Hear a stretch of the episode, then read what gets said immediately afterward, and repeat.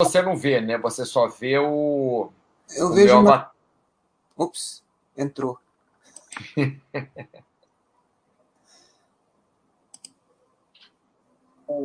Peraí, peraí, peraí. Agora pode falar. Pode falar, que eu ainda não, não dei a entrada lá no, no site, não. Não, tá aí. Não, não. É... Pô, desculpa, cara, tá falando quando eu não, não, não tá sabia tranquilo. que você ia. Agora é, pode, pode falar. É que eu faço outro esquema. Não, você, você não tá vendo minha tela, só, só tá vendo meu avatar, né? Sim. Você tá. me vê, me vê lá a Bovespa? É, eu vejo lá a Bovespa. Agora que eu vi que é a Bovespa, eu não sabia o que, que era, não. Agora que eu vi que é a Bovespa. É.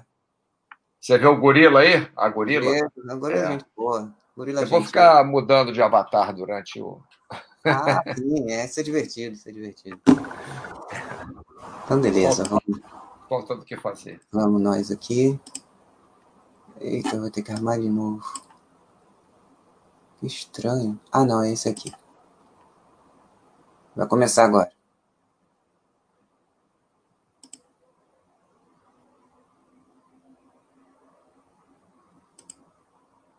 Boa tarde, boa tarde a todos. Estamos começando uma edição mega super especial da Cantural com o nosso grande amigo Mauro. Fala aí, Mauro, tudo bem? Tudo bom, Cenezino? Fazendo chat aqui fora do meu fora do meu horário, fora do meu fuso horário. Mas feliz de estar aqui contigo nesse primeiro chat que eu participo da Cantural. Pois é, rapaz. Então, né, depois de ter sido convidado várias vezes, né, pelo Mauro, acho que foram três chats que a gente fez junto. É, fizemos três chats, acho que juntos, sim. Aí chegou a hora de convidá-lo a, a, vir aqui no, no meu, né? então, pessoal, a, a ideia dessa conversa, né, é assim, o Mauro já deve ter falado é, da trajetória dele, né?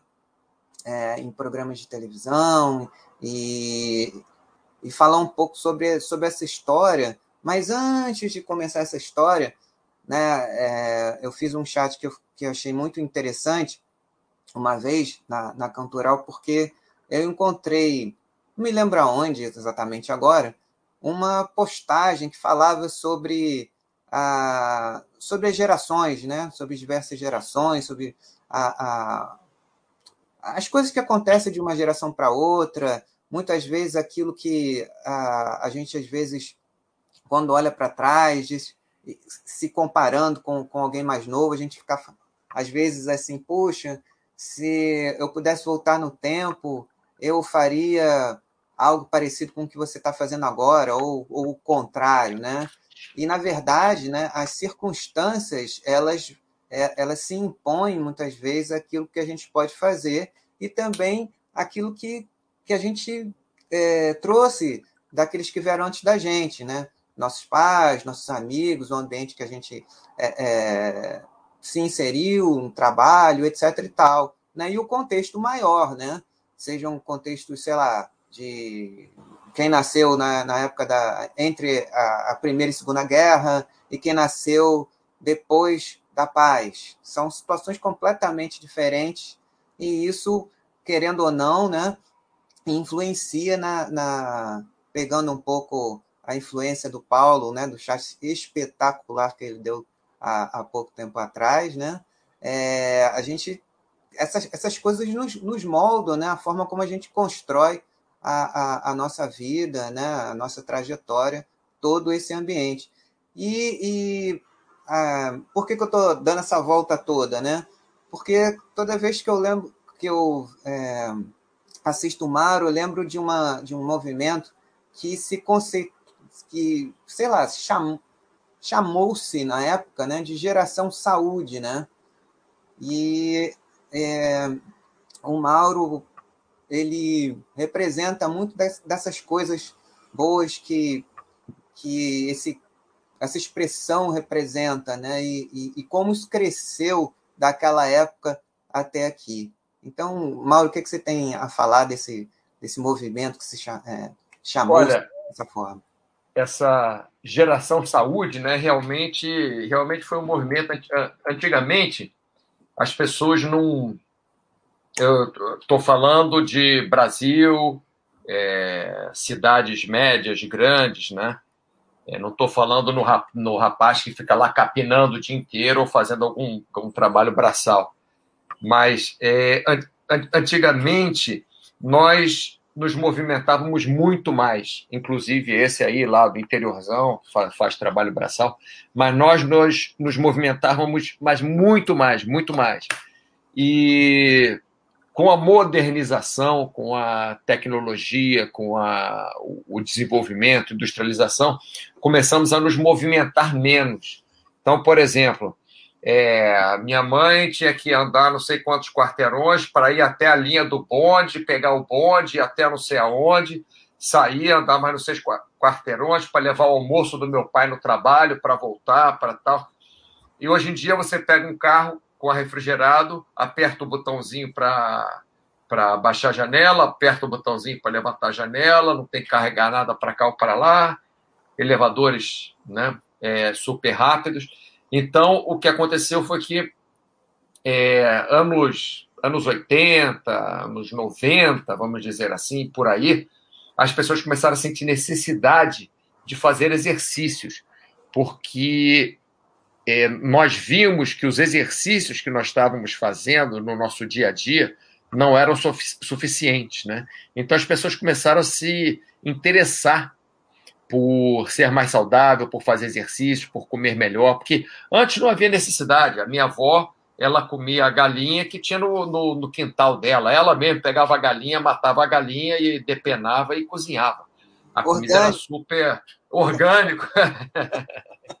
é, era super saudável. Ela comia coisas que ela plantava na, na horta da casa dela. Isso no Grajaú, não estou falando. Ah, São Cristóvão, perdão. Isso em São Cristóvão, depois mudaram para o Grajaú. Mas era, mas era assim naquela época, né? São Cristóvão, naquela época, eram casas, eram é. então casas com terreno grande. Então, essa geração de saúde, eu acho que, que apareceu em cima de uma necessidade que cada vez mais é, se apresenta no, no mundo de hoje, que é a necessidade de fazer exercício, a necessidade de comer melhor, a necessidade de ter uma melhor qualidade de vida. Justamente, né? E assim, né? Engraçado que quando em textos, num, num, texto que eu encontrei até ontem mesmo, falando sobre isso, não sei se eu cheguei a compartilhar com você ontem, não me lembro. É, uma das coisas que meio que foi transformando essa necessidade em um fenômeno de massas, digamos assim, né, começou com a segundo a matéria, né, com o retorno do preparador físico da seleção brasileira é, é campeã de 70, né, e, e, que também estava em 74, né, após a Copa de 74, ele teve contato com o professor Cooper e trouxe a novidade do Cooper para o Brasil, que foi o país onde mais pegou a coisa do Cooper também, né? Isso, isso. É, é, Cenezino, existe uma. uma... É, é, é, tudo marketing, né? É tudo marketing, Sim, tudo também. dinheiro. Tudo que eu falo não é, não é tudo que é importante, mas é, o mundo gira em torno do marketing, em torno do dinheiro. Sim, Se, por exemplo, no jornal aparece um monte de tragédia, né? As, as pessoas reclamam, poxa, mas o jornal só tem tragédia, continuam assistindo jornal televisivo, né? Jornal televisão. e continuo e continuo assistindo. Mas o que acontece? Se botar uma, uma coisa bonitinha ali, ah, descobriram agora um negócio legal, estão fazendo uma pesquisa sobre câncer, sobre não sei o que, é, duas o pessoas. pessoal não assiste. Oi? Duas pessoas. Duas pessoas. É, exatamente. Vai ter duas pessoas vendo. Agora, se for, se for desgraça, nego decapitado, sangue jorrando, aquela coisa assim, é um milhão. Então, é, é tudo é marketing. Né? O jornal não mostra Sim. aquilo porque o jornal é mau, ou porque é bom, ou porque é bonzinho. É Ele mostra vem. aquilo porque é aquilo que faz a, a audiência. Né? E o Dr. Cooper, inclusive, nada contra o Dr. Cooper, a favor, a, a, é, pelo, pelo contrário, sou até muito a favor do trabalho que ele fez que foi bem legal, que o que ele fez, ele, ele organizou uma atividade física e organizou uma forma de você fazer uma avaliação de como você está na saúde. Então, quer dizer, qualquer pessoa é, que tenha um mínimo de saúde, que possa se locomover, consegue andar 12 minutos, né? ou correr 12 minutos. Na época era correr. Ou correr 12 minutos, mas percorrer 12 minutos. Então, o Dr. Cooper ele começou a qualificar a, o preparo físico das pessoas pela capacidade delas, é, é, é, é, pela velocidade que elas conseguiam percorrer esses 12 minutos. Então, por exemplo, quando eu fiz prova para o Exército, para o CPUR e tal, eu fiz essa prova de 12 minutos. Era usada no Exército, foi usada em muitos outros lugares. Só que, logicamente, depois que o Dr. Cooper também é, foi ficando mais é, mais idoso, ele passou a não conseguir correr mais, aí passou a ser um teste de caminhada e tal, por isso que eu falo o negócio do marketing, né? Uhum. Mas ele fez uma coisa muito importante naquela época que, e que se propagou né, até, até hoje. Inclusive, eu, eu fiz uma matéria no meu livro chamada 12 Minutos, até no meu livro que eu expliquei, uhum. eu fiz no chat de ontem, anteontem, sei lá que eu fiz. É, eu fiz a matéria de 12 minutos, até foi, foi baseada nisso, por acaso. Que legal. Você vê como, como espontaneamente as coisas sim. É, se encaixa, vou encaixando. Agora, eu queria, se você não se importar, Cerezinho, eu queria fazer um. um. Abrir um, um parênteses aqui sobre, sobre a primeira coisa que você falou lá no início do chat, Uhum. Que ah, eu queria ter feito assim, eu queria ter feito assado, e uhum. se eu uhum. fizesse de um jeito ou outro. É, lembra aquele filme Efeito Borboleta? Ah, muito bom! Sempre que a gente muda alguma coisa, quer dizer, não é porque o filme é a realidade, né? O filme é ficção. Mas o filme mostra que sempre que nós mudamos qualquer coisa, lá atrás, aquilo traz uma consequência absurda lá na frente. Hum, é. Até de repente, alguma coisa que você, que você não fez na sua vida lá atrás trouxe uma consequência absurda aqui na frente, boa ou ruim. É. Mas, logicamente, como você não pode ter todas as coisas ao mesmo tempo, se você vai fazer alguma mudança, na, se você está, tá, ai meu Deus do céu, eu não fiz essa mudança na minha vida quando eu tinha, sei lá quantos anos de idade e agora tal. Então, você pode começar essa mudança agora, porque quem sabe que se você tivesse começado antes, aquilo pudesse até ter dado errado. Um exemplo, se você começasse. Provavelmente, né? Provavelmente. Porque você é hoje o fruto do que você fez até agora, como você mesmo disse né, no início do chat. Sim, sim, é verdade. E aquilo que a gente conversou na 11 horas, né, junto com, com o Paulo e o grupo lá do, no chat, a gente até falou um pouco sobre isso também, né? Aquela Sim, de hoje, né? Eu vi, eu acompanhei. hoje, aquela coisa de você. É, é uma. É uma é aquela coisa do tu deves, isso é certo, isso é errado, mas que na prática não é assim que funciona, né? Às vezes a, gente, quando, quando a gente é promovido à, condição de, de, de, responsável por alguém, né? A gente Sim. tem que se policiar para não, fazer, não repetir esse padrão. Ah, não, mas isso não é certo, você devia e tal. É claro que a, a gente tem que, de repente, encontrar uma outra maneira de dizer o que, de, que, pode, o que precisa ser dito, mas respeitando o momento da, da, daquela pessoa que você agora é responsável. Lembrar como eu era nessa época. Eu conseguiria entender essa situação? Não. Então, deixa eu viver o meu processo. Eu tenho uma brincadeira com a minha, com a minha namorada, que a gente fala, e o que é verdade, né? o que é, é, Quer dizer, não é que é verdade, eu não posso bater o martelo nisso, mas eu tenho quase certeza que se a gente se conhecer, a gente, a gente se conheceu uns seis anos, mais ou menos, cinco anos. Se a gente se conhecesse há dez anos, é, eu não teria condições de ser para ela o que ela gostaria que eu fosse, o que eu sou, né? E ela não teria condições de ser o que o que ela é para mim hoje, que é muito bom. Então, assim. É, isso é, é, é, é, é o hoje. É o hoje, exatamente. se eu a conhecesse há 10 anos, pode ser que eu nunca fosse estar com ela pela, pelas características que ela tinha. E ela nunca fosse estar comigo pelas características que eu é, tinha.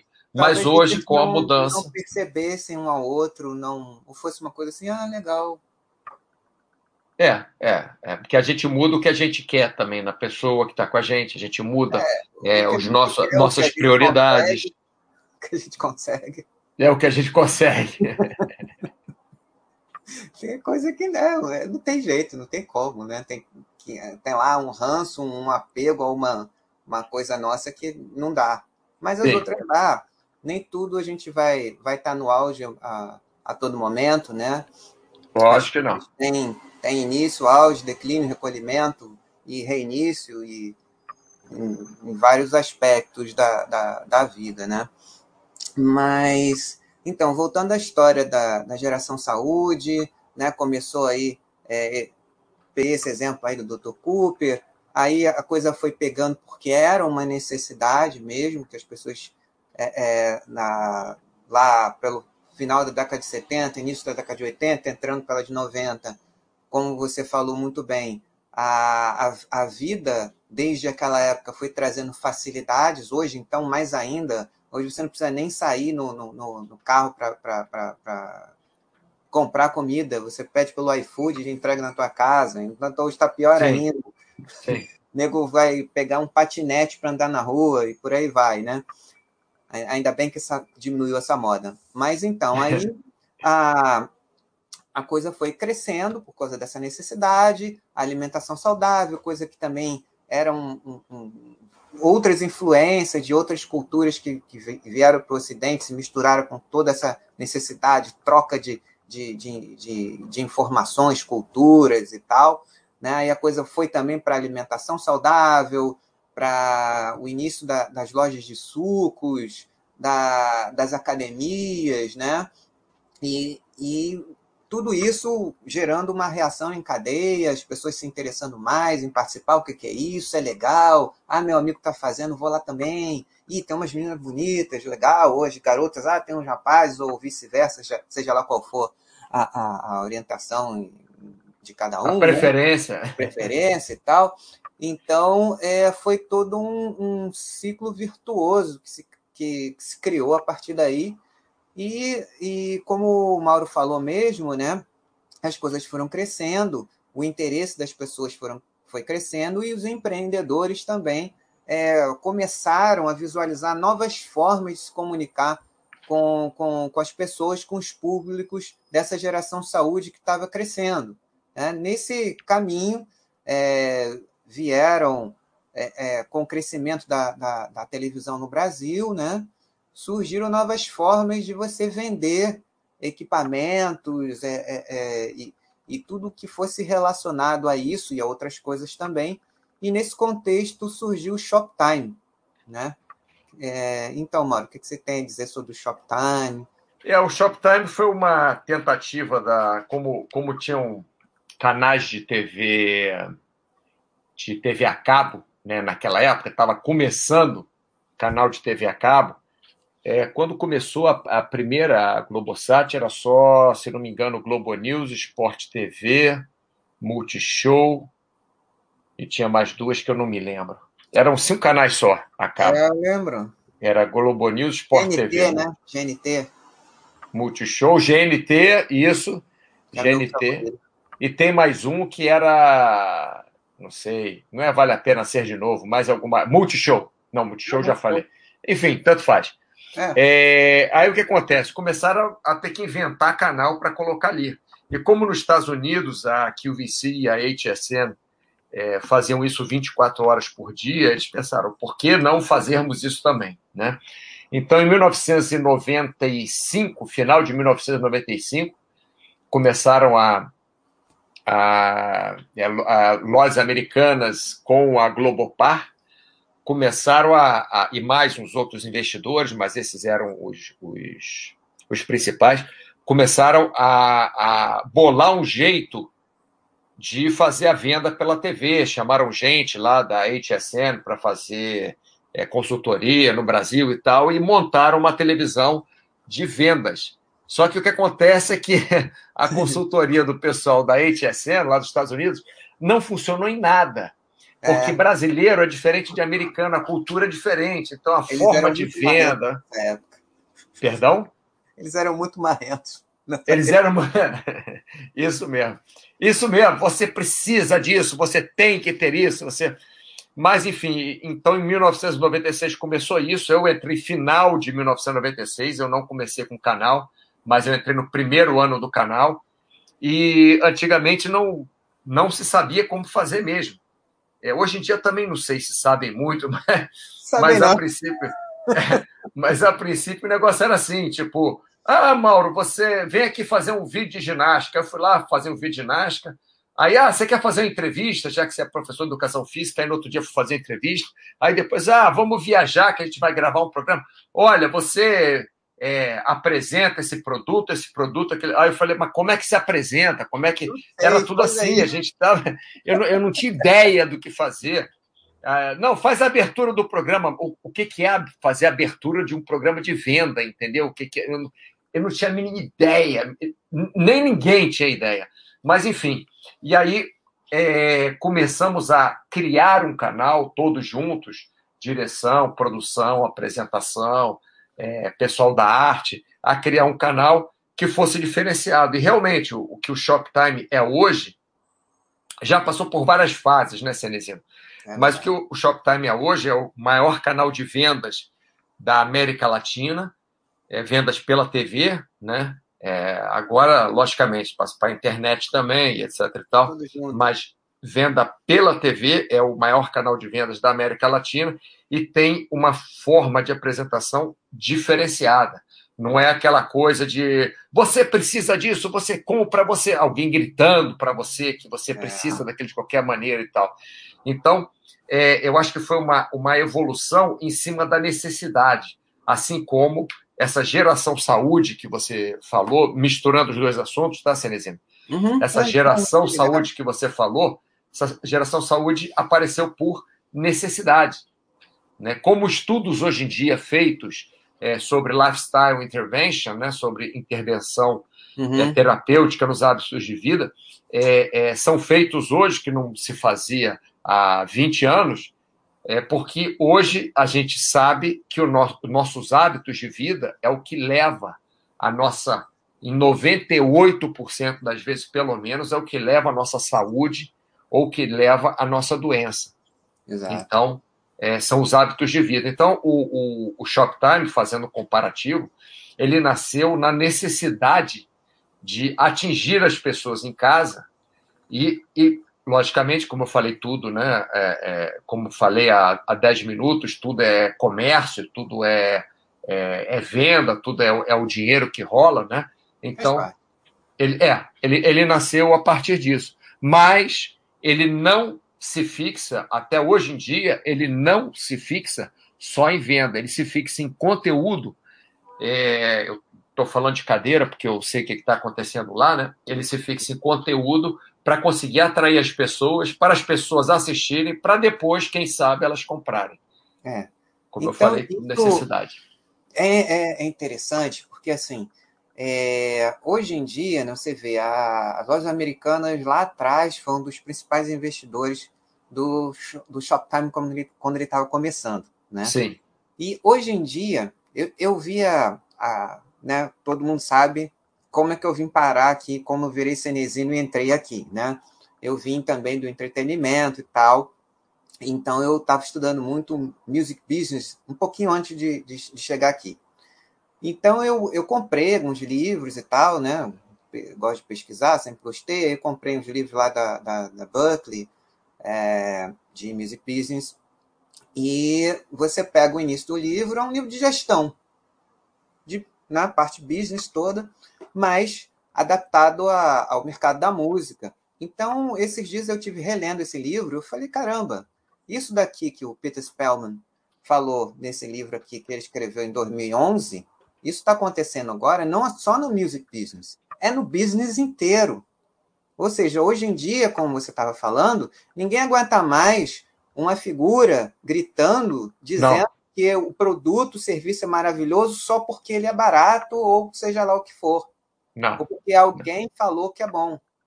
Hoje, o, o, a venda vem, vem lá pelo final. Você tem que entreter as pessoas primeiro. E isso é o que modernamente se chama de live commerce, que está por aí. Agora, com a pandemia, boom, virou com os aplicativos. Tem gente fazendo o que vocês faziam no Shoptime dentro de um aplicativo, e lá mesmo você já, já compra, se quiser, se não quiser, compartilha, se diverte, fica ali se divertindo, e de repente pode vir uma venda, pode não vir, mas você viu lá um, um comercial que ficou na sua cabeça porque você teve uma experiência agradável ou não, né? Então, sim, sim. Essa, tudo isso, né? Você vê, a, a Americanas começou com vocês e agora, recentemente, adquiriu uma, uma, uma empresa que é maior na, na, na, Inglaterra, que faz essa, essa coisa que o Shoptime começou de uma forma mais tecnológica e também entra lá em outros mercados. Só, só para dar essa, essa voltinha, porque não, não tinha como deixar, deixar de falar. Agora, uma outra curiosidade, eu, né? Que legal, né? Que, como as coisas são, né? Eu via o Shoptime naquela época, 95, 96, e tinha uma Sim. figura lá que você certamente conhece, que é o Ciro Bottini. Ciro Bottini. Nossa, Ciro. Nossa. O, o Ciro ele tem uma carreira muito interessante, muito, mas fala aí, Cenezino, depois eu falo. Fala aí. Então, cara, o Ciro, né, eu estava até falando contigo ontem, né? Ele, ele fala, eu comprei o livro dele, eu sou fã dele, né? É uma figura. Aí no livro dele eu descobri um livro fininho que, que eu achei por acaso, daqueles livros que, que vêm para a gente, chamam a gente, sabe? Você está olhando uma livraria, o livro te chama, venha. Aí eu abri e falei, é esse mesmo, pá, baratinho, comprei. Quando li daquelas, em, sei lá, duas horas no máximo, e ele contando das, da, da, trajetória dele antes de chegar ali no, no, no, no Shoptime, né? Ele Sim. queria ser como muitos jovens daquela época e, e até um pouco depois, eu, né? ali coladinho, quase igual, pouca diferença. É. Aí é, queria, em algum momento, ser um rockstar, né? Por razões óbvias, as primeiras. Quem, quem, quem disser o contrário está mentindo. Né? Qual, qual é a motivação que um adolescente tem de querer, de desejar ter sido um rockstar naquela época? É fácil, né? Era tudo. Né? meninas, ou seja lá o que for, né? É, não. Era, é, é, era tudo, era fama, as pessoas. Porque as pessoas também têm essa ideia, né, Cenezino, que o é. rockstar ele não sofre, que o rockstar ele não. Ele tem um monte de mulher, um monte de homem, um monte do que quer que seja, que o rockstar tem um monte de dinheiro, que o rockstar é, tem tudo que quer, chega, chega às mãos, mas tem um, um lado negro nisso, muito é horrível. grande em você ser rockstar. Tem um lado muito grande. É só você ver o índice de suicídio sim, é, sim. Entre, entre essas pessoas e que você entende. Bom. Mas eu, eu posso desenvolver aqui falando uma hora é, das coisas só, ruins. Só, só dei essa voltinha para dizer que o, o Ciro Bottini começou lá é, com esse sonho, né? Tinha uma banda que era boa banda até, Proteus né? Ele, ele é, eu conheço bem essa, essa, essa era aí da, da, da cena paulistana, né? Tenho amigos que, que tocaram com o Ciro na época do Proteus e tal. Ah, é mesmo, é? É. Galera que hoje, tipo do, do, do Angra, do Xamã, André Matos começou ali com o Viper tocando com Proteus, Dr. Sim tocava com Proteus, a galera toda se conhece ali, né? Mais ou menos todos da mesma, todos nós da mesma geração. Então ele fez uns shows, tem até alguns vídeos, né? Que ele, ele ri da, da risada quando vê aqueles vídeos e tal. Ele até tinha talento para isso, mas ele viu ali que não era bem isso. Não era dele. É. E ele queria continuar fazendo, né? E ele se encontrou, né? Ele sempre foi um comunicador, se encontrou com vendas, juntou comunicação com vendas, uma coisa sustenta a outra. Ele aprendeu isso na, na no rádio, né? porque o rádio, o pessoal fica falando, ah, jabá, jabá, jabá. Você acha que o rádio, que o rádio vive de quê? Vive de anúncio. Sim. Então, se Sim. você vai chegar lá, você é mais um anunciante dentro da rádio, na época, né? botando década de 80. Você é representante de uma gravadora que vai comprar um horário ali para divulgar os, os, os artistas do seu selo. Qual o problema nisso? Né? É lógico.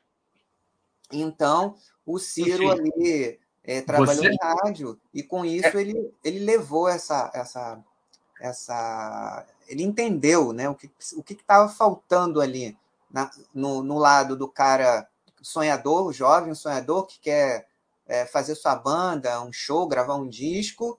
E quando ele entrou na rádio, ele passou a entender: opa, para que essa coisa legal do palco aconteça, tem um monte Sim. de coisa por trás.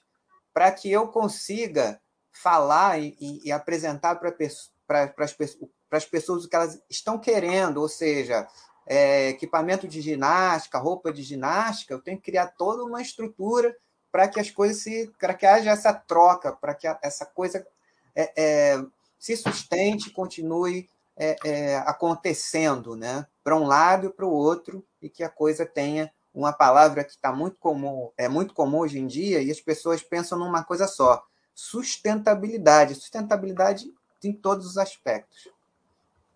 É, senão o negócio também, até no negócio, né? Senão, até senão no vai, negócio. Vai, vai por água abaixo. E é. você sabe, Celesina, uma curiosidade, que algumas pessoas que trabalhavam em rádio, Adriana. Uma Adriana. Esqueci o nome da, da, da Adriana. É, Rimmel, a lá da. Oi? É Rimmel, parece? Adriana Rimmel, é, eu acho que é Adriana Rimmel, é. Trabalhou lá no Shoptime também. O Ciro veio de rádio, trabalhou no Ciro Shoptime. O Marcos Veras. Marcos que... Veras? Marcos Veras trabalhou no Shoptime. Uhum. Trabalhou é, em 2006, 2007, quando eu estava dirigindo lá. É, chamei ele para trabalhar lá e tem até uma história muito interessante. Bom, tem, lá tem várias histórias interessantes. Bom, nem mas, todas podem ser contadas. Nem todas podem, é, podem ser contadas. É. Bom, se puder falar palavrão, algumas podem. É. mas é, mas o, o rádio, a, a, comunicação do rádio obriga o sujeito a, na voz dele, a, a dar uma intenção maior do que quando você está com o seu corpo todo. Ah, Porque é. quando, quando você está com o seu corpo todo, quando você está com vídeo, você é, é, você tem, tem mais sensações, né? Você tem uhum. a sensação de você olhar é, para o produto, você tem a sensação de você escutar, você tem a sensação é, é, do movimento de câmera. Você no rádio não tem nada, você só tem ouvido. Então, quem faz rádio bem para ser apresentador de televisão, nesse caso, é, é, é muito bem-vindo, né? Como é. foi o caso do Ciro Bottini, como foi o, o caso da Adriana, depois saiu de lá, sei lá por quê. É, como foi o caso do Marcos Veras, que só não ficou lá no Shoptime porque começou a fazer muitos trabalhos por fora e acabou tendo que, que sair, né? É.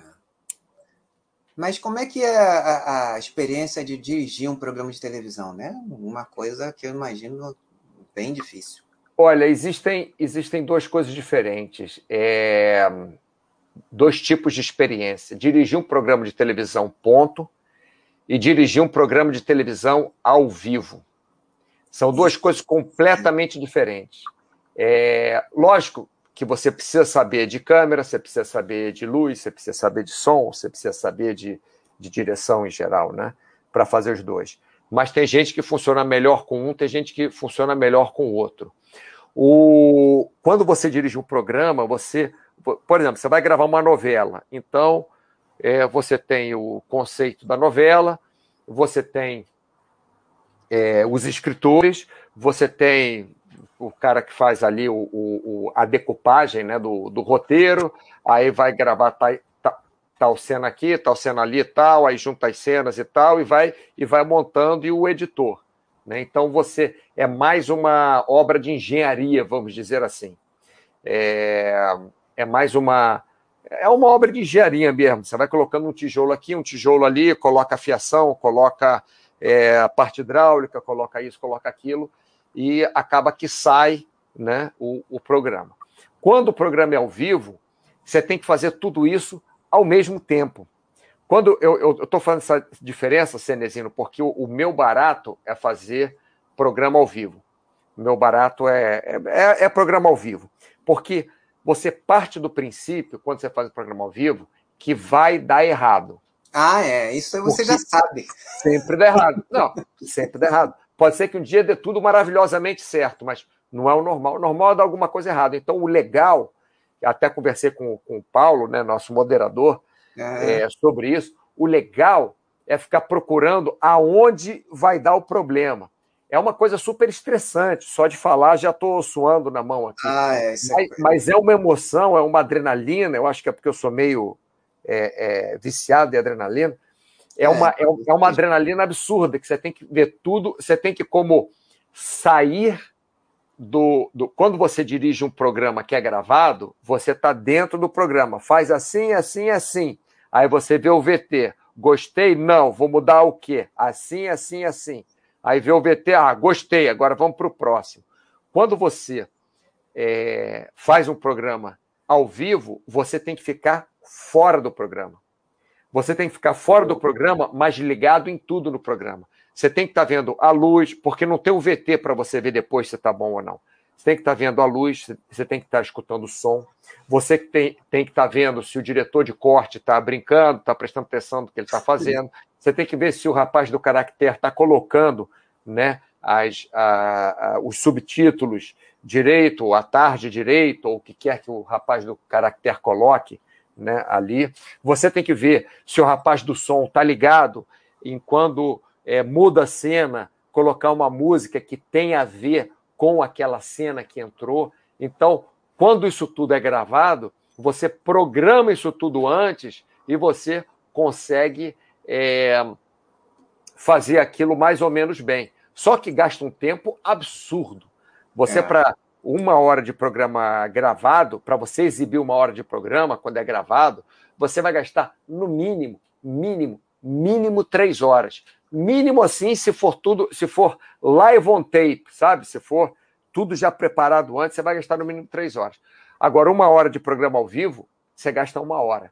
Então, é. não, não, não dá para você errar. Então, você tem que conhecer luz, conhecer som, conhecer é, corte, conhecer caractere, conhecer vídeo, conhecer, é, saber que a, a, uma roupa vermelha, quando é muito vermelha, pode pode é, é, dar moerê, não, como é que eu falo? Pode, pode estourar no vídeo. Você tem que saber que o branco e o preto juntos não vai ficar bem. Estou falando coisas básicas para o pessoal entender, né? Uhum, você tem que saber que se tem é, um, um, um barulho de uma furadeira, o apresentador não pode falar ao mesmo tempo, porque aquele barulho daquela furadeira vai atrapalhar a voz do apresentador, enfim. Você tem que saber isso tudo, é, é uma loucura, é uma loucura. Você tem que ser 20 pessoas ao mesmo 20 eu estou exagerando, mas você tem que estar no tá lugar de pelo menos meia dúzia de pessoas ao mesmo tempo ali, de, de, de corpo e alma. É, é muito interessante. Que legal, rapaz. E você sabe, eu não, eu não sei se você conhe, é, já encontrou é, tem um amigo que é, que é diretor, foi diretor de novela e tal, diretor de programa e tal. Acho que você já deve ter conhecido, Marco Rodrigo. Sim. Então, ele, de vez em quando a gente fala, é que ele ainda está na televisão, né? É, e aí ele, ele às vezes fala com a gente lá, eu e um outro amigo, né? Aí ele, a gente tem um grupo, né? Na verdade, são duo de dois que são três é o grupo do WhatsApp, né? só nós três. Aí ele fala assim: ah, eu acho que televisão já era. Mudou muito, né, Mauro? Ah, é, olha, as pessoas falam que, mas, que televisão assim, já ele, era. Ele, ele, fala já era, mas ele ainda está na televisão. Ele, o, que, o que ele quis dizer com isso é que, obviamente, mudou, mas ainda é a mídia é, ainda tem uma relevância e ainda tem uma referência muito grande, né? Tem muitas e vai continuar tendo. E vai continuar tendo. A gente vê a, a... só olha para o passado, né? O quando veio quando veio a, a, a, televisão, o pessoal achou que o cinema tinha morrido. Ah, o cinema morreu. Aí depois veio, sei lá, né, o vídeo cassete, o cinema morreu, o cinema continua aí, né? E o rádio continua aí também, de outras formas, né? O povo ainda é muito é, é, é, bitolado em canal, né? Canal que eu digo é forma de, de, de, expressão, canal de mídia, né?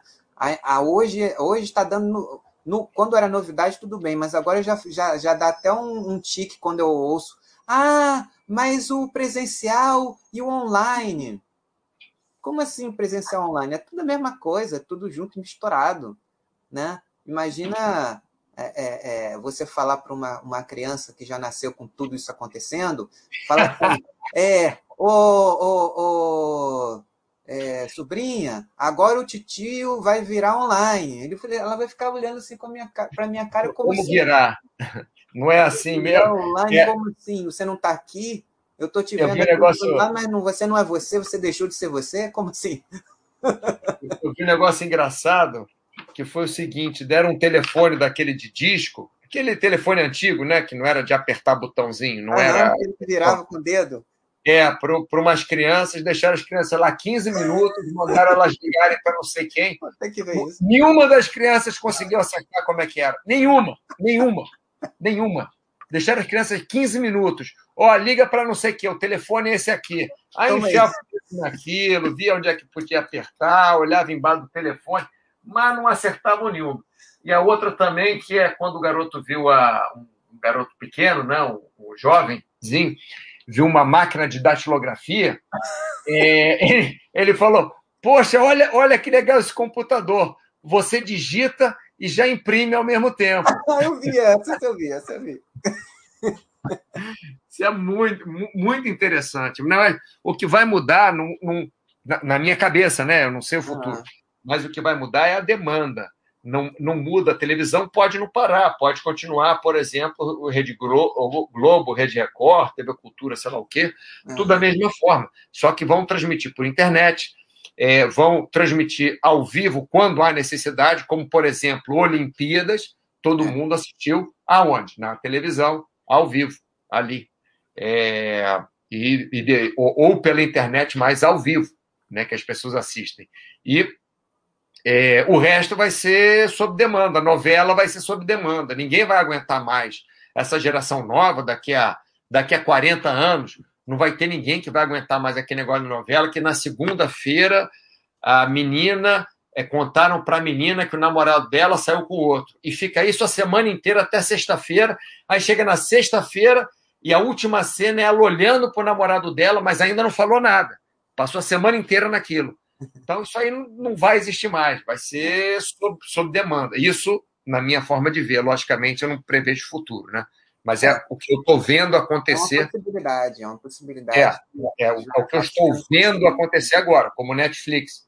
Netflix nada mais, nada menos é do que é, vários filmes, várias novelas, várias séries, vários tubos que você aperta lá o botão e você assiste o que você quer na hora que você quer, on demand. Uhum. Bem legal isso, né? É, como as coisas vão é, mudando para continuar existindo, né? Você vê, isso que, isso que a gente falou me lembrou a um, um chat que eu fiz do Clube do Livro com, com ele, né, que faz um trabalho maravilhoso.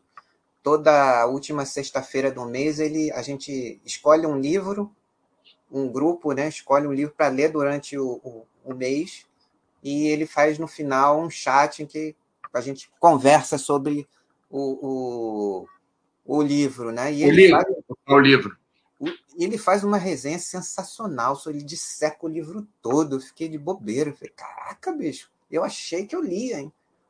Sem mais não. não, e outra coisa, Teresina, até o, você fala tem que mudar para sobreviver e tal.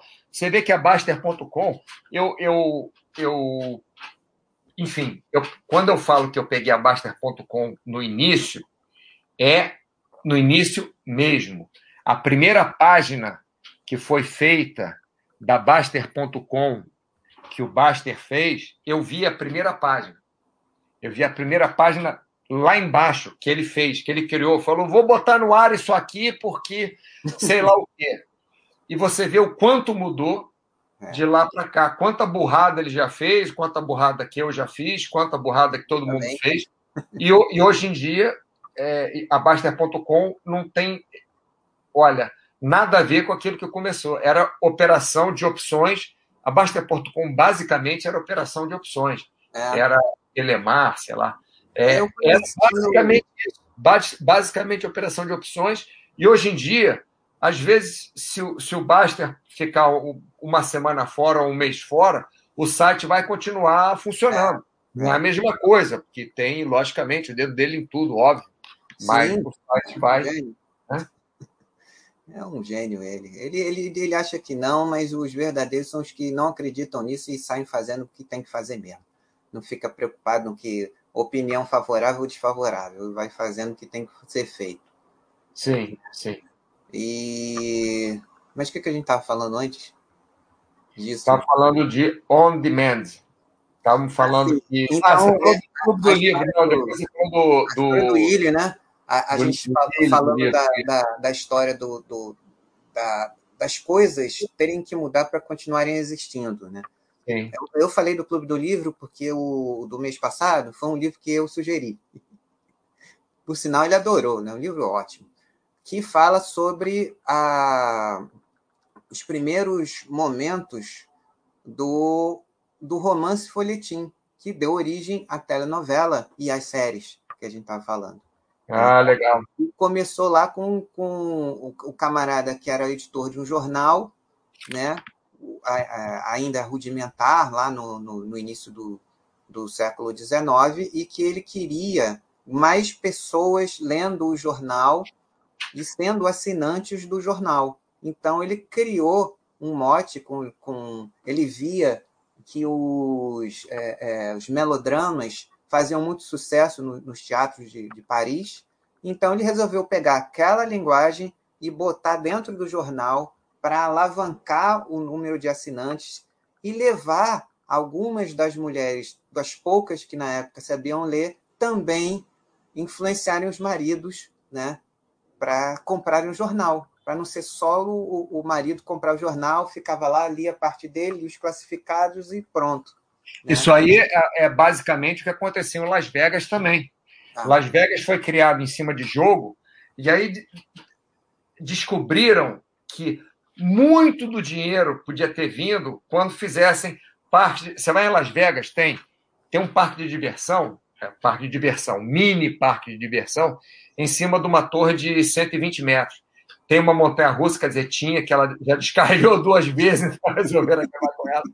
Mas tem um brincadeira, uma brincadeira, aquela, aquele elevador né, que sobe é, muito rápido assim, desce e tal. Tem um, um, outro que é um tipo um carrossel que, que fica do lado de fora da, da torre, tem um outro que é um, é um trenzinho que vai, como você vai cair da torre, ele para tal. E fora isso, tem um hotel que se chama Circos Circos, que tem um parque de diversão dentro do hotel. É, enfim, eles começaram a fazer isso por quê? Porque os maridos iam para Las Vegas para jogar, gastar o dinheiro. E as mulheres e os filhos ficavam de saco cheio porque não tinham nada que fazer lá. Então eles não iam. Aí acabava que o marido ia, a mulher e os filhos ficavam em outro lugar, não eram uma, uma, umas férias familiares, né? Uhum. Então eles começaram a criar coisas. E hoje em dia, o jogo em Las Vegas, lógico que é muito importante, óbvio, não estou dizendo que não seja, é muito importante, mas a parte de shows, você vê que tem, é, é normalmente tem os três é, Cirque do Soleil que são fixos em Las Vegas durante anos. É, residência. Normalmente tem os três, da última vez era o Will, era o Aqua, não sei se é Aqua o nome. Aqua, Aqua. É, Aqua, e tinha mais um outro lá que é um nome esquisito, completamente esquisito. É, enfim, é a última vez que eu vi, né? Já tem bastante tempo. Então eu vi esse Aqua. É, então, mas está fechado ainda, né? Oi? Ainda está fechado, talvez é, Não, não, eu vi há muitos anos. Eu vi isso aí tem uns 10 anos, sei lá quantos anos que eu vi. Uhum. Tem mais de seis anos, com certeza. É, tem mais de seis anos, com certeza. Bem mais de seis anos que eu vi que eu vi esse, esse show lá, né? E, e Las Vegas é isso, é essa mesma coisa que você falou de atrair é, quem quer, quem quer, como é que é? Quem adula o mar quer o peixe, ou quem quer é. o peixe o mar, alguma coisa assim.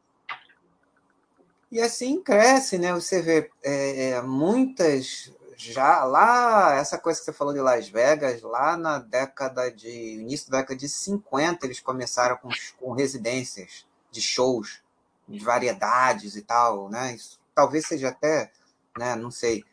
Né? Mas a, a ideia de você ir agregando coisas, é, é, aproximando pessoas, né? Mas então, é, como é, a, você já, a gente já falou como é que você vê o desenvolvimento da, da, da televisão. Deixa eu ver se faltou alguma coisa mais para a gente falar, que já está. Já estamos entrando nos 10 é, minutos finais. Falamos sobre isso. Falamos sobre geração saúde. Hum, deixa eu ver se me ocorre mais uma coisa que pelo menos para a sua primeira visita aqui com, com a gente, né? E ficou faltando alguma coisa. Alguma coisa que você queira comentar sobre? Que... Olha, o negócio do Chacrinha, sabe, sabe como é que Chacrinha nasceu? É o, o, você sabe da história né, do Chacrinha? Um pouco, e... né? Sempre tem coisa é... para descobrir sobre Chacrinha. É um cara que transmitia é, por, por rádio e ele contava um monte de mentira, que é o ah, próprio Abelardo, Abelardo Barbosa, que faleceu, que era o Chacrinha depois, né? Uhum. E ele transmitia é, da chácara dele e falava um monte de mentira, que tinha os atores ali, que tinha. É, ele, ele fazia como, como rádio. Né? Ah, você é. fala, é que nem livro, né? Você lê, você pode viajar naquela história na, na, na personagem, no que está acontecendo. Então ele fazia isso. Hoje aqui está jantando comigo, sei lá, o Burt Reynolds com sei lá quem, e, e tem a banda com, de não sei o quê, a Kim Besser, sei lá o que, que ele falava, né? Mas eu, falei Burt Reynolds e uh, Kim Besser assim de, né, de é, não lembro quem que ele falava. Eram, mas eram pessoas, o presidente da República está aqui e tal, não sei o quê e tal. E um dia alguém foi procurar o cara porque queria participar daquela festa. Algum ricão, sei lá, foi procurar porque queria participar da festa. Aí quando chegou no lugar, quando descobriu, depois de mandar detetive particular atrás, saber onde é que era, não sei o que, descobriu que o cara é, tinha uma casa simples numa chácara, cara estava lá de short, camiseta, falando daquilo tudo. Só que ele falava que era traje de gala, que era festa de gala, aí botava música ali, dizia que era ao vivo, que era a banda que estava tocando. Enfim, esse cara acabou na Rede Globo, anos 70, 60, 70, não sei. É, 70, 80. E, 70, 80. É. E, e, enfim, e fez o maior sucesso. Não, o cara falando um monte de besteira, falando um monte de mentira, tenho é... que confessar, tenho que confessar que eu não gostava do programa dele. A única coisa que eu gostava do programa dele, você deve imaginar o que é. Era Rita Cadillac. Exatamente até hoje. Até hoje. Até hoje, amigo. Até hoje. É uma coisa séria essa menina. Rita Cadillac. Eu vou te falar, Mauro. Eu sou fã dessa menina. Eu fui ver o, um, um, documentário que ela fez lá em é mesmo? 2007, falando sobre a vida dela. Ela, ela, não a personagem, ela, a Rita Sim. de Cássia Coutinho. Sei até o nome inteiro dela. Hein? Aí é, é completamente diferente da personagem, nada a ver. Lógico. Aí, lógico. aí que eu fiquei mais fã da, da, dela mesmo. Muito interessante a trajetória dela, tudo que ela teve que passar. Aí tá no, tá no, no, no geral aí na internet, aí não precisa nem ficar falando muito sobre isso, porque tem direto ela, ultimamente, nos últimos é, é, 14, 15 anos, ela tem falado muito sobre. É, quem tiver interesse em conhecer, é uma, é uma trajetória de vida muito interessante, muito difícil, que fala muito também das dificuldades que, que que as mulheres, especialmente da geração dela, viveram e ainda vivem na expressão de, da, do, da sua sexualidade, desejo e tal. Essa mística que ela, que ela criou, que, que foi um personagem, ela nem era assim. Né? Foi uma outra. Um, um, um, um é um personagem que cria. Um grande artista que ajudou a, a forjar essa, essa, essa personagem Rita Cadillac foi o Astolfo Rogéria. É mesmo? É, ela fala, isso aí eu vou dar spoiler mesmo. Né? É, é, ela, a Rita agradece muito a Rogéria, porque toda aquela mise-en-scène que ela fazia com a câmera, o jeito de, de se portar, aquela da personagem Rita Cadillac, quem ensinou isso a ela foi o Astolfo Rogério.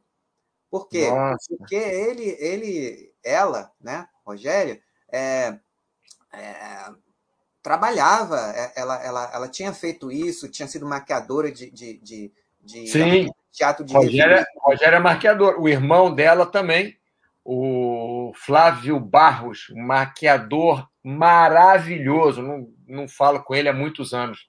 Desde que eu me mudei, pelo menos aqui, os últimos seis anos, não falo mais com ele. Mas já trabalhei muito com ele também, Flávio Barros, é irmão, irmão da Rogéria, né? É. E, e, e, ele, e ele falando isso, contava, contava as histórias também, bem interessante. É, para você ver, né? Agora, deixa eu te falar uma outra coisa, Cenezino, já que você falou dessa história de. Eu, eu vou mudar um pouco o. É, é para o outro extremo, mas é a mesma coisa, tá? Sim. Você. É, eu conheço eu conheço três Paquitas. É, é Paquita daquelas uma. primeiras lá, da Luciana Vendramini. Eu conheço uma. É, que é, que você... é a Priscila e Ana Paula. Priscila, não sei quem é, mas não conheci, não. Priscila, é, Priscila Coutinho. E Ana Paula. Eu era, eu era, eu dava aula de ginástica para Priscila e para Ana Paula, assim que eu conheci elas, né? Que legal. A Luciana Vendramini era por causa de coisa de modelo e tal, mas a Luciana já tinha saído da história. Luciana saiu, saiu cedo, né? E é. nessa época estava a Priscila e a Ana Paula, e, e, elas me chamavam, né? Aí ficavam brincando que queriam que eu casasse com a Xuxa, que sei lá o quê, faziam brincadeira. Elas eram bem novinhas, né? E eu era professor de ginástica dela. E aí eu ia ver o, o show da Xuxa, não o show da Xuxa, não o programa mas eu ia ver o, o, treinamento delas, as coreografias. bacana. Muito legal. E eu, eu tenho contato, é, quando a Paula perdi com a Priscila, eu tenho contato até, até hoje. É muito raro que a gente fala. Mas o que a menina passou também, ela é advogada agora, mas o que a menina passou. Essa que... Ana Paula é a Guimarães? Ana Paula, não lembro do sobrenome dela. Não lembro. Eu lembro que era Ana com dois N's. Ana Paula. É, não lembro se era Guimarães, não. A Priscila, eu sei Vou googlar aqui. É. Vai falando. Enfim, mas, mas ela é, ela sair dessa história de glamour e tal de um dia para o outro acabou, entendeu? Pá, acabou. Vai a vida da pessoa. É, as pessoas em volta acham que a vida da pessoa é um glamour, acham que a vida das pessoas é, e eu sei de algumas delas que passaram necessidade, necessidades que eu digo assim, moravam é, num quarto e sala com a mãe e, e, tinha que fazer qualquer trabalho de vender em loja, mas as pessoas não queriam contratar para loja porque afinal era Paquita e ah, teve que fazer aquelas coisas de anos 80 e tal, enfim. É... Coisa aí. Eu, quem eu conheci por acaso foi a Andréa Veiga, também das primeiras gerações de Paquita. Andréia Veiga, sei. Muito bacana. É um, um amigo meu tava, tava fazendo um show, é, que até gravou uma coisa minha aí, que qualquer dia eu mostro para vocês. Quando eu, eu, eu desisti de mexer. aí é, eu fui assistir esse meu amigo, e quem, quem era o contrabaixista nesse dia hum. era o Ronaldo do Cacete Planeta, que é um excelente contrabaixista, que toca contrabaixo acústico, gosta muito de jazz e tal. Toca bem, viu? Toca bem o cara. E aí a Andréa estava cantando, né? E a Vera Holt estava assistindo, né? Aí fiquei, acabou o show, né? Eu estava junto com eles, conversando e tal. É, eu era o estranho lá, a Vera falou comigo, foi até engraçado. Nunca tinha visto ela de perto. Mas bem legal o show, sabe? Bem bacana. Mas, enfim. Ih, já está quase na nossa hora. é, você, é, você falou da é, que ela estava no show. Muitas delas tentaram um caminho artístico. A, a André canta bem, ela estava cantando coisas assim bem diferentes do, do, do da época lá Paquita. Estava cantando bossa nova, mas com arranjo orquestral é, é, de banda, de jazz, de bossa, mas um pouquinho pop, como a, a, a bossa chegou a ser uma parte da bossa nova, né? E Sim. É um espetáculo muito muito bacana, né? Bem dirigido, né? E era bem divertido aquele show. Foi aquele show. É, o que eu, o mais próximo que eu cheguei foi quando eu jogava futebol de praia, eu ficava cantando música da Xuxa. Os caras olhando para minha cara assim, que isso? Mas eu fazia de propósito para me fazer de maluco jogando é futebol. É. Eu era lateral. É uma lateral boa estratégia essa. Joguei no meio de campo, joguei na zaga, fui até goleiro também, mas eu gostava de jogar na lateral esquerda, que sempre o ponta direita era aquele que corria mais, e aí eu gostava de marcar o cara que corria mais no campo. E, e eu ficava cantando música da Xuxa. Os caras olhavam para minha cara assim. E eu tinha cabelo comprido na época, fazia rabo de cavalo, ninguém entendia nada. Devia ser é, engraçado, cara. Muito mesmo. Mas é isso, Mauro. Muitíssimo obrigado pela sua presença aqui nesse nosso primeiro encontro. Temos muita história aí para falar, outros temas também. Rendeu, hein? Rendeu bastante, né? E solto, assim, né? É. A gente só tinha uma, um, um briefing pequenininho e fomos desenvolvendo, né? Ao vivo. Ao vivo, ao vivo. Ao vivo, é isso que eu gosto, ao vivo. Na hora. Eu também me acostumei assim, não sei fazer de outro jeito. Quando, quando chego assim, ó, oh, tem que gravar um vídeo aí na, é, editado. Eu não sei fazer isso, não. É, não dá não, Agora, não dá não. Me joga, me joga aí que eu vou fazendo, entendeu? É muito mais legal. É que a gente ri de nós mesmos, né? É verdade. É isso, Mauro. Muito obrigado aí pela, pela conversa. Foi, como sempre, é, excelente. Acho que os nossos amigos também gostaram bastante, ficaram gostaram tanto que não, nem, nem, nem fizeram pergunta. Não, Auro, o, Auro, Auro está dizendo aqui, ó, fazia tempo que eu não assisti algo aleatório, fora do que eu costumo fazer, mas muito divertido. Então, claro, de vez em quando. Chat completamente aleatório. É, mas tem que ser assim, cara, porque, assim, uma coisa que o Willi fala, né, é porque aqui a gente, como como assim, o core aqui da, da, da Basta é a coisa do, do, do é, investimento. finanças, investimentos, uma coisa toda é, sistematizada, uma coisa depois da, da, outra, regra, isso, aquilo, juntar peças. A gente quer também, aqui com a Cultural, descontrair as pessoas e incentivar o aleatório também, né? Lógico, lógico. Ah, é isso Aí as pessoas, eu lembro quando, quando eu cheguei aqui, foi muito engraçado. Logo que o, que o Bastian me convidou para ser moderador, depois da, daquela porque eu, né? Quando eu resolvi aceitar, e, e colocaram logo a minha foto assim, né? Primeiro chat que eu, que eu tenho, eu tenho gravado, meu primeiro chat aqui. Legal. Tenho gravado. Aí eu botei um, uma, uma foto daquelas que eu, que eu botava no meu perfil de, de, de músico e tal, né? Sim. Aí um, um, comentário que eu ri pra caramba e eu achei interessante foi, como é que é? é o teu hardware não combina com seu software. eu achei sensacional, adorei. Sensacional. Sensacional, sensacional. mas é para é, quebrar esse estigma que não, o, o, ah, estuda investimento, então é um economista, cara. Isso, terno, gravata. Terno, gravata, caspa, óculos de fundo, garrafa, né? É. E o Peter Lynch, que é o Peter Lynch, né? Ele já falava que ele veio, ele estudava é, história, é, sei lá, sociologia, psicologia, nada a ver com, com estatística, economia, uh, o que seja, né? E, e, e, tipo assim, incentivar também as pessoas a, a vida não é só isso, como a gente falou mais cedo aí, a gente sempre fala aqui, né? A, a gente, para ser feliz, a gente tem que se divertir também, conhecer outras formas de, de, de ver o mundo, né? E, e se divertir também, entretenimento, por que não? aleatoriedade? Lógico, não, mas é importante, entretenimento é importante. Logicamente. Imagina, imagina a gente sem entretenimento, né? A gente pira, oh. vai embora. Vai ser o que da vida? é isso aí. Pô, que bom, Cenezino. Obrigado mesmo. Então tá bom. Então, muito obrigado por você ter me chamado e vamos ver se a gente faz um, um outro aleatório, em vez de ser, como é que é? Aleatório. Aleatório perfeito, pronto, ficou. Cultural aleatório, pronto, vai ser o próximo. Cultural aleatório, isso.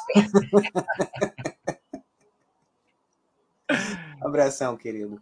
Ah, um Muito abraço bem, todos. Muito obrigado a você. Todo mundo aí. Até a próxima. Continuem, né, se protegendo aí, saúde e proteção para vocês, suas famílias e tal, né? Aquilo, toda aquela história que vocês já sabem e continuem, né? Adaptando o que vocês têm que fazer com, com a proteção que tem que ainda ser mantida. E vamos, vamos nessa. Grande abraço e nos vemos por aí.